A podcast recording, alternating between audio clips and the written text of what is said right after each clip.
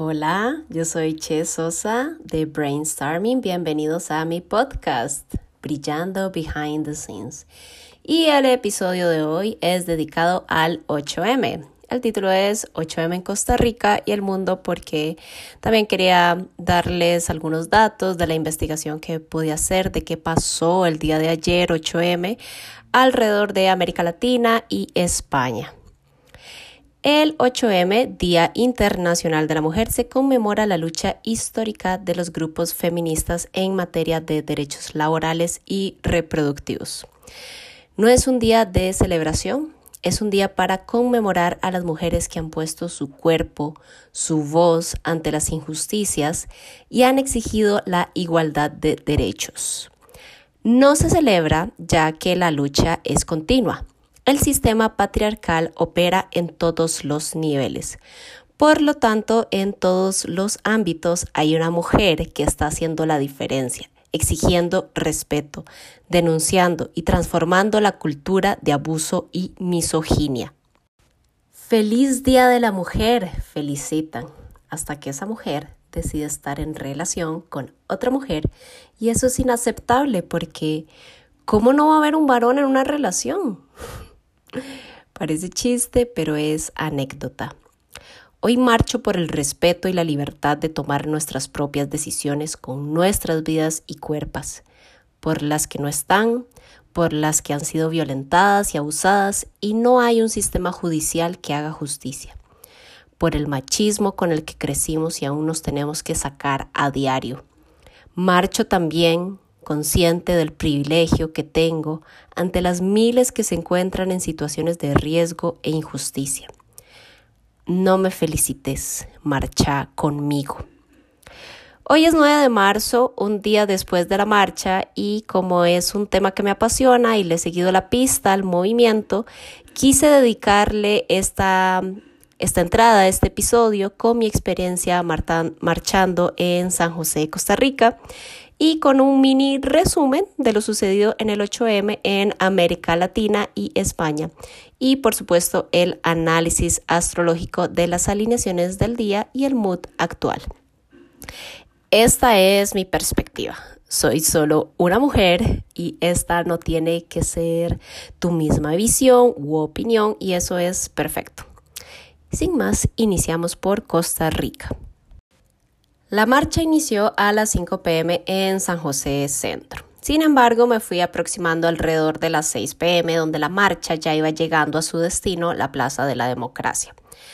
Marché con las que quedaban más atrás para cantar las consignas, gritar, sonreír, tomar fotos y sentir esa energía femenina poderosa retumbar desde mi útero. Cantar no nos traerá ninguna de vuelta, pero al menos podemos ser la voz de las que no pueden salir a manifestarse y de las generaciones que vivirán el cambio de era. Me topé con mi novia Bren y mi prima Fer, que es salvadoreña y, y asistía por primera vez a una marcha feminista. So proud, qué emoción. La luna en Géminis nos mostraba los diversos escenarios. Chicas en círculo, con megáfono, compañeras nicaragüenses exigiendo justicia, chicas de la Fundación Goles exigiendo derechos para las niñas, tambores en fuego, mujeres trans divinas marchando en tacones. Muy Géminis, de todo un poco pasando a la vez. Un día súper para socializar, aprender, escuchar, alzar la voz y conectar con las redes feministas locales. Venus y Marte en conjunción en Acuario. El deseo de cambio e innovación es colectivo. El camino es colaborativo. Es hora de hacerlo diferente. Se verá la revolución en cada acción y la rebeldía como inspiración. La liberación tras las restricciones de la pandemia. El pueblo sale a manifestarse a las calles. En algo que nos une, por más que todos vengamos de lugares tan diferentes, queremos una sociedad más justa, humanitaria y actualizada en derechos sociales, reproductivos y laborales. Las marchas feministas no deberían de tener colores de partidos políticos, ni ningún tipo de protagonismo político, por lo que algunas figuras legislativas serán bien recibidas y y otras terminarán retirándose a los cinco minutos. Todo depende de la coherencia con la que han actuado. La realidad costarricense se hizo visible el pasado 6 de febrero en las elecciones. Un acosador sexual condenado se lleva el segundo lugar con más votos para ser presidente del país, Rodrigo Chávez. Por el primer lugar es igual de desesperanzador. Un político deshonesto que vuelve tras años al país como si no hubiera pasado nada. Parte de las consignas que se cantaban eran Figueres opresor, Chávez violador. Ni Chávez ni Figueres. Uno de los carteles que más llamó mi atención decía, Dichosa la madre costarricense que su hijo acosador puede ser presidente. La verdad es que debería cantarlo. Figueres opresor, Chávez violador, ni Chávez ni Figueres, ni Chávez ni Figueres. Para que se sientan ahí, amigas. Cae la noche y de pronto es hora de acercarse a la Asamblea Legislativa.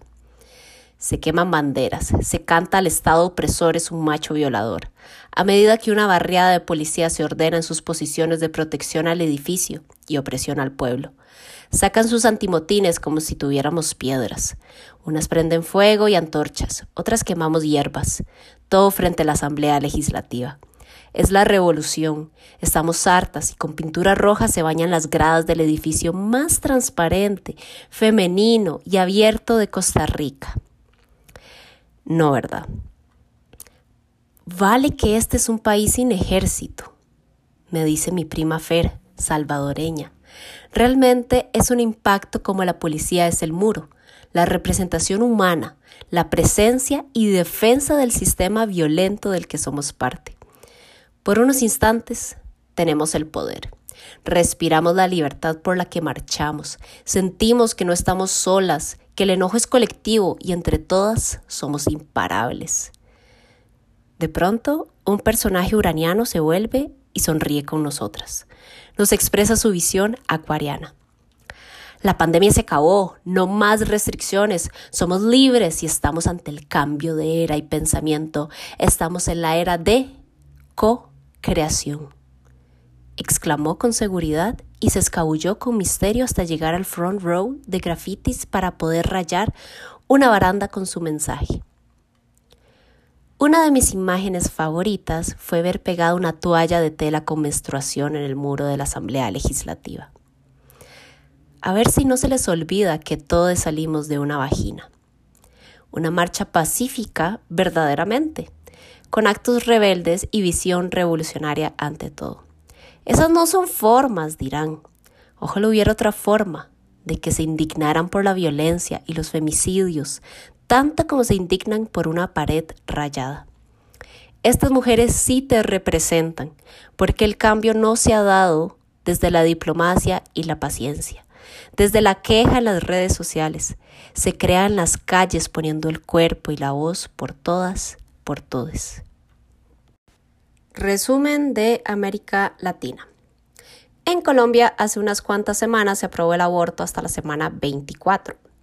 La marcha fue la presencia que celebra y camina sobre un terreno ganado y muchos otros por seguir logrando. En Argentina, recientemente un grupo de seis hombres viola a una mujer de 20 años, una violación grupal. Si bien es un país que desde el 2020 se aprueba el aborto, aún tiene grandes desafíos en la parte cultural machista. En Brasil, los colectivos feministas están contando los días para que Bolsonaro salga del poder. Este país tendrá en octubre elecciones donde esperan entablar mejor diálogo con Lula, el candidato favorito hasta el momento. En México sabemos las formas violentas en que la última década han asesinado a más de 30.000 mujeres. La represión policial es real. No, no, dudan en tirar gas lacrimógeno ante el primer acto de rebeldía. Sin embargo, esto no detiene la fuerza de las mexicanas, donde, donde logran reunir a miles de mujeres para exigir sus derechos con, con cantos, pancartas y acciones performáticas. En Chile, el gobierno del recién electo Gabriel Boric se declara desde su campaña electoral como un gobierno feminista. En la marcha asistieron sus ministras y parte de su gabinete, el cual es en su mayoría femenino. De igual forma, se pintaron diversos monumentos de morado y verde. España, Madrid.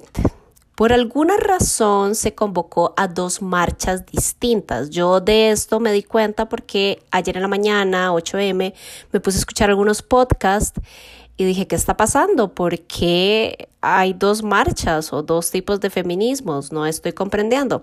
Así que mejor les dejo la cita textual del periódico online europapress.es y ver qué pueden entender ustedes de esto. En los manifiestos leídos esta noche, pero hechos públicos hace días, ambas organizaciones coinciden en exigir cambios en la educación o la justicia, así como medidas para seguir luchando contra la violencia de género. Sin embargo, difieren en lo que tiene que ver con obras en normas que incluyen la identidad de género y la prostitución. Así, durante casi tres horas, decenas de miles de mujeres han acompañado a la Comisión 8M y su marcha por un feminismo inclusivo, que no se ha olvidado de Ucrania, mientras que otras miles han preferido unirse al movimiento feminista de Madrid, que reivindica la abolición de la prostitución y se muestra en contra de la ley trans y la gestación subrogada. La marcha más mayoritaria ha sido la convocada por la Comisión 8M bajo el lema Derechos para todas, todos los días, que ha desbordado sus propias previsiones. Esperaban 30.000 personas y se han acudido entre 50.000 según delegación del gobierno y 100.000 según las convocantes. Entonces, bueno, ahí pueden como investigar un poquito más de qué son las diferencias o qué convoca una marcha y qué convoca eh, otra marcha, por qué se convoca en lugares distintos. De hecho, en esta otra que eh, habla de el feminismo es aboliciente, no sé si lo estoy diciendo bien. El feminismo es abolicionista, es el lema del movimiento feminista de Madrid, que bueno, en realidad em, en esta marcha asistieron 6.000 mujeres cuando se prevía 3.000.